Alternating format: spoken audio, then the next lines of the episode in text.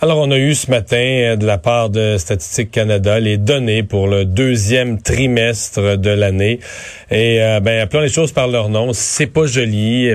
Remarquez que je pense pas que ben, ben du monde s'attendait à des, s'attendait à des nouvelles positives, mais l'économie canadienne a reculé euh, de 11,5% Mais si on le, si on ramenait ça sur une, si on veut, sur une base annuelle, c'est un taux de décroissance économique de presque 40% en fait 38% euh, On parle de chiffres historiques. En fait, depuis qu'on les compile, c'est un trimestre comme on n'en a jamais vu. Vincent Gelozo, professeur adjoint d'économie euh, au King's University College, spécialiste de l'histoire de l'économie, est avec nous. Bonjour. Bonjour. Donc, euh, effectivement, du jamais vu depuis que des données semblables sont, sont compilées. Oui, et de deux manières, parce que d'une manière, effectivement, le taux pour le mois d'avril qui est un des trois mois du trimestre, est excessivement négatif. Il est très, très bas. Mais la reprise dans les mois de mai et juin sont très positifs. Donc, on voit, par exemple, que quand on, casse le trimestre en trois, pour les chacun des trois mois, euh, les mois d'avril et de, mai et juin, excusez-moi, on, on vu une croissance économique de 4,8 et 6,5 ce qui est très, très élevé sur une base mensuelle. Et si on projette ces taux-là dans l'avenir, euh, pour dire que c'est ce qui va, la reprise va continuer sur la tendance de ces mois-là.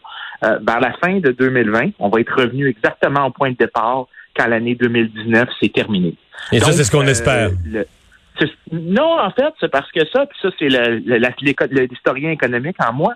Toutes les pandémies du 20e siècle ont montré ce genre de pattern-là dans lequel il y a une contraction très rapide, très prononcée très sévères dans lesquelles il y a une souffrance qui dure pour quelques mois, mais après la reprise commence vite et elle est très prononcée, de telle sorte que, par exemple, je vais vous donner la, pire pandémie du 20e siècle, la pandémie de 1918.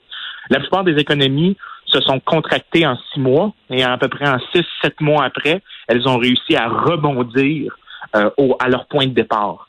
Donc, il n'y avait aucune raison de croire que ça allait être quelque chose qui allait euh, hmm. qui, qui, n'y a pas de reprise possible. En même temps, il faut euh, la décroissance spectaculaire du mois d'avril.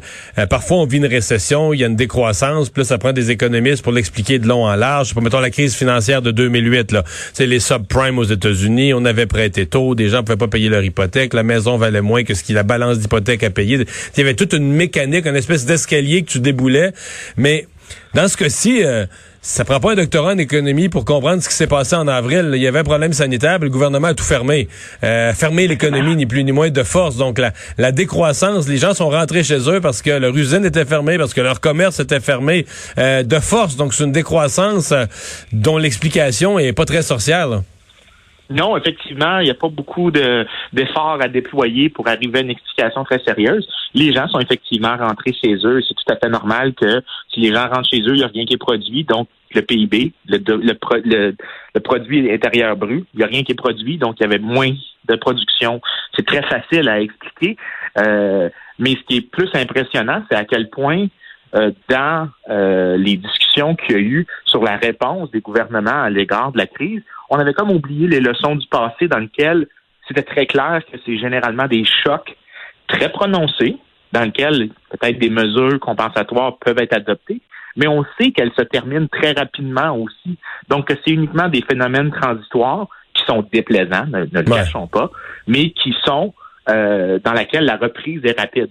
Hmm. Est-ce que ben, vous m'ouvrez la porte euh, ouais, vous m'ouvrez la porte toute grande. Est-ce que est-ce que la réponse du gouvernement Trudeau euh, qui nous amène vers un, déficit pour cette année de 350 milliards et plus, est-ce qu'on a dépensé trop? Est-ce qu'on a exagéré? Est-ce que la, la réponse a été euh, trop longue et démesurée par rapport à la situation? Moi, je vais vous dire, c'est, c'est, dur à savoir encore parce qu'il y a plein de dépenses qui sont pas clairement identifiées pour l'instant. Mais ce que je peux vous dire, c'est que Normalement, quand il y a une récession du type qu'on a observé, c'est normal qu'il y ait un déficit.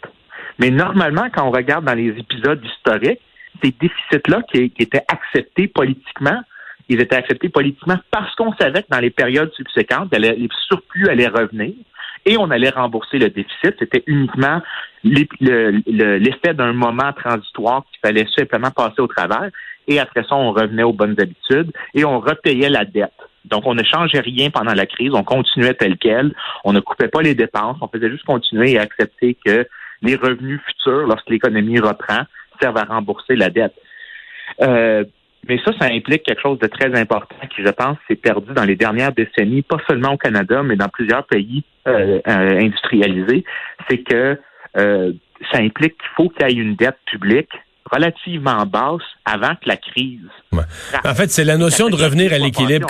C'est la question de revenir à l'équilibre, de vivre quand ça va bien, quand tu as plusieurs bonnes années économiques consécutives. Est-ce que c'est normal d'emprunter quand même? Comme au Canada, mettons en 2017, 18, 19, on était, ça faisait une décennie où presque l'économie allait bien. On avait de bonnes années, l'emploi était, était, était bon, la croissance des revenus était bonne, tout était correct. Est-ce que c'était logique pour le gouvernement à ce moment-là d'emprunter? Selon la, théorie la plus standard, non, pas vraiment. Parce que ce qu'on remarque, c'est que depuis les années 70, pas simplement au Canada, mais euh, dans plusieurs pays occidentaux, la dette publique a augmenté relativement à la taille de l'économie. Ce qui fait qu'on s'est rendu, pas juste au Canada, mais dans d'autres pays occidentaux, on s'est rendu plus vulnérable à des chocs comme celui qu'on vit présentement.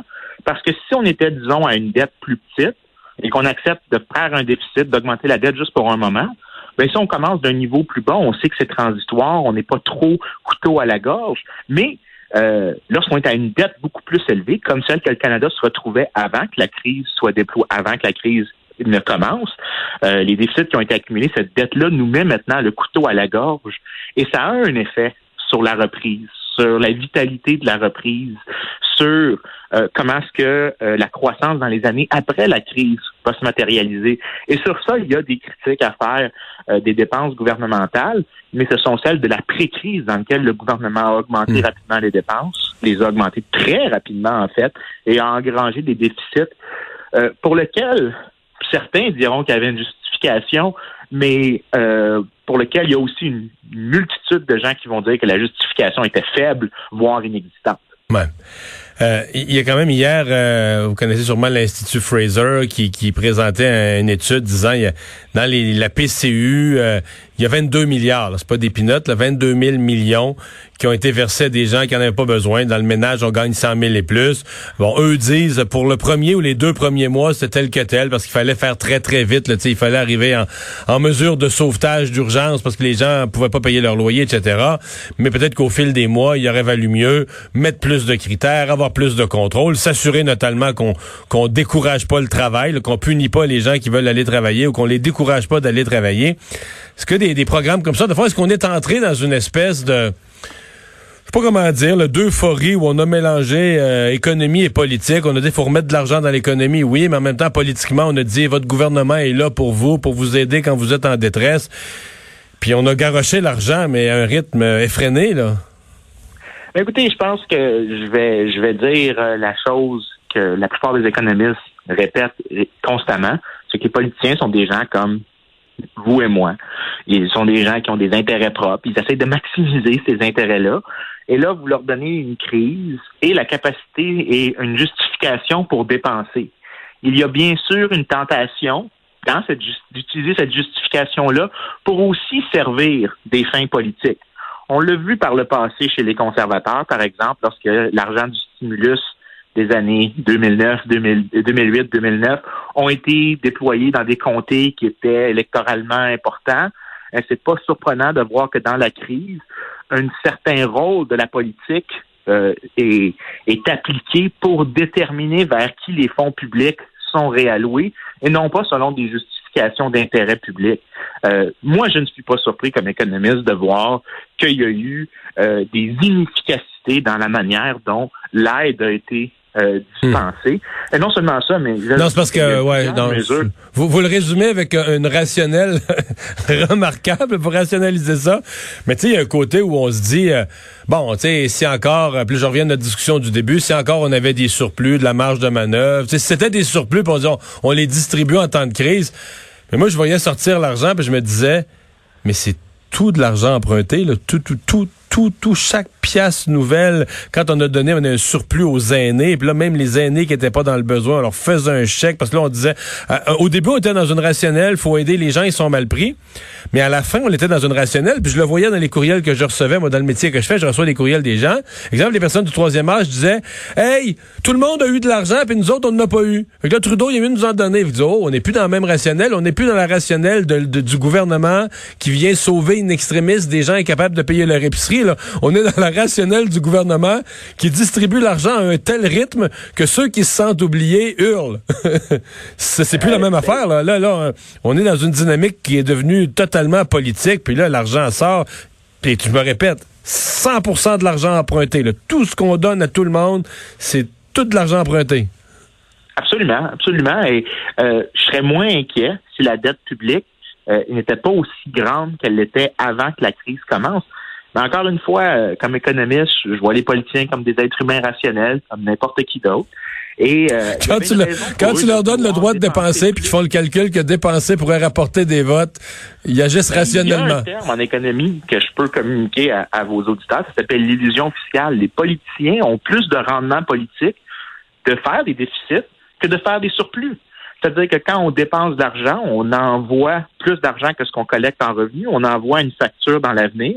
Cette facture-là est payée par des électeurs futurs. Et en échange, on a les bénéfices immédiatement pour le politicien. Et les politiciens qui font des surplus, eux doivent soit couper les dépenses ou augmenter les taxes. Et dans une telle situation, ils se retrouvent à payer un prix politique. Et on peut regarder historiquement, il y a des études empiriques qui font ça. Quand on voit les déficits, est-ce que les politiciens perdent leurs, leurs élections ou leur réélection lorsqu'ils proposent de couper dans les dépenses ou de, de, ou qu'ils coupent effectivement dans les dépenses ou qu'ils augmentent leurs impôts, les chances de réélection sont beaucoup plus basses pour ceux qui font des surplus, ceux qui essayent de faire des surplus relativement à ceux qui font des dépenses. Donc, pour le politicien qui maximise son intérêt, toujours, un, il y a toujours une tentation qui existe de vouloir dépenser un petit peu plus que nécessaire de la prudence, on peut l'acheter un petit peu par la fenêtre, justement pour des fins d'incitation politique. Donc, euh, malheureusement, je suis absolument pas optimiste pour l'avenir de manière fiscale, mais je peux vous dire que jusqu'à maintenant, ce qui est impressionnant, c'est qu'en dépit de toutes les contradictions qu'on voit dans l'action politique, le fardeau de la dette qui augmente, la reprise économique est quand même assez rapide. Et tout indique que vers la fin de 2020, on va être revenu exactement où est-ce qu'on était au début de 2019. C'est pas glorieux de stagner pendant une année, d'avoir une sorte de rebond comme ça. Mais au final, euh, le, le c'est pas aussi tragique qu'on nous l'a vendu euh, au début. Vincent merci. Toujours un plaisir. Au revoir. On s'arrête pour la pause. Les sports au retour.